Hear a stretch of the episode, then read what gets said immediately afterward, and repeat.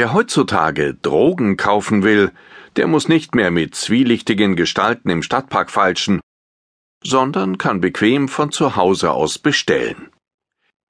In den vergangenen Jahren ist in den schattigen Ritzen des Internets ein vitaler Handel mit allerlei Verbotenem herangewachsen, dessen Blüte mit einem kurzen Bericht des Blogs Gawker im Juni 2011 begann.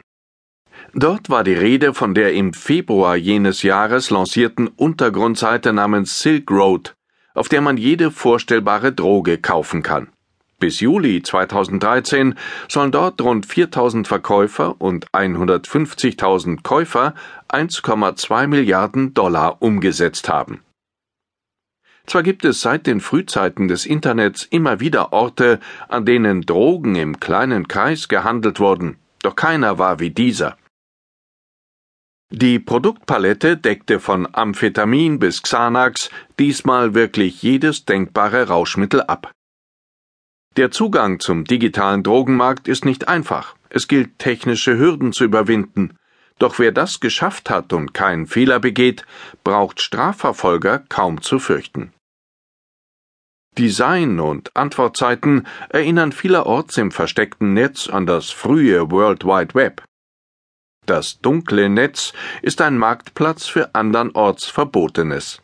Von der freien Meinungsäußerung, zensurgeplagter Aktivisten bis zum schwarzen Brett für Auftragsmörder.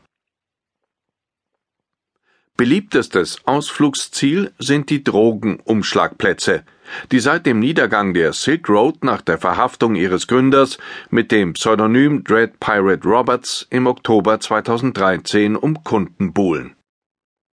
Die Shops setzen nach dem Vorbild von Amazon und eBay auf bewährte Funktionen. Der Verkäufer stellt sein Produkt mit ansprechendem Foto und aussagekräftiger Beschreibung ein. Der Kunde wählt aus seinem Katalog die gewünschte Produktklasse, stöbert im Angebot und vergleicht die Bewertungen vorheriger Besteller.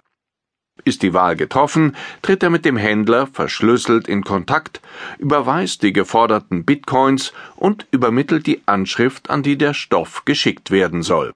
Den Rest erledigt die Post. Zwar ist der Drogenmarkt im Internet gegenüber dem Straßenhandel mit einem geschätzten Umsatz von 320 Milliarden Dollar pro Jahr weltweit noch klein, aber bereits hart umkämpft. Schließlich leben die Betreiber gut von der Verkaufsprovision, die sie für jeden Deal erhalten, der auf ihrer Seite geschlossen wird. Laut FBI sollen beim damals 29-jährigen Marktführer Dread Pirate Roberts Bitcoins im Wert von 150 Millionen Dollar sichergestellt worden sein. Aufgrund der steigenden Konkurrenz haben sich Silk Road Nachfolger wie Alpha Bay oder Nucleus vom anarchischen 90er Jahre Look verabschiedet und orientieren sich nun an der Optik des legalen Onlinehandels. Heute bestimmt die Verkaufspsychologie und nicht mehr die Gesinnung das Design. Da Vertrauen auf anonymen Marktplätzen ein knappes Gut ist, reagieren die Kunden stärker auf die üblichen Online-Reize wie einprägsame Logos, erkennbare Marken, hochauflösende Produktfotos und Marktstandards wie Kundenprofil, Kontoübersicht und ausführliche Angebotslisten. Je seriöser die Plattform daherkommt, desto schneller vertrauen ihr die Kunden. Ein mindestens ebenso strenger Wettbewerb herrscht unter den Verkäufern, deren Konkurrent stets nur wenige Millimeter entfernt lauert. Ob der Käufer LSD nun beim Karma Lab oder bei Love is the Key bestellt, ist ihm schließlich ziemlich egal. Beim Erstkontakt zählen meist die Kundenbewertungen, die teilweise so auch auf eBay stehen könnten.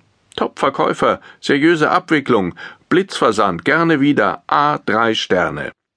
Nur dass der zufriedene Besteller hier nicht die Keramikfigur Entenfamilie aus Freiburg im Breisgau, sondern 56 Gramm Cannabis der Sorte Orange Bud aus Amsterdam erstanden hat. Wer als Anbieter nicht mit Bewertungen punkten kann, der muss sich für die Akquise einiges einfallen lassen.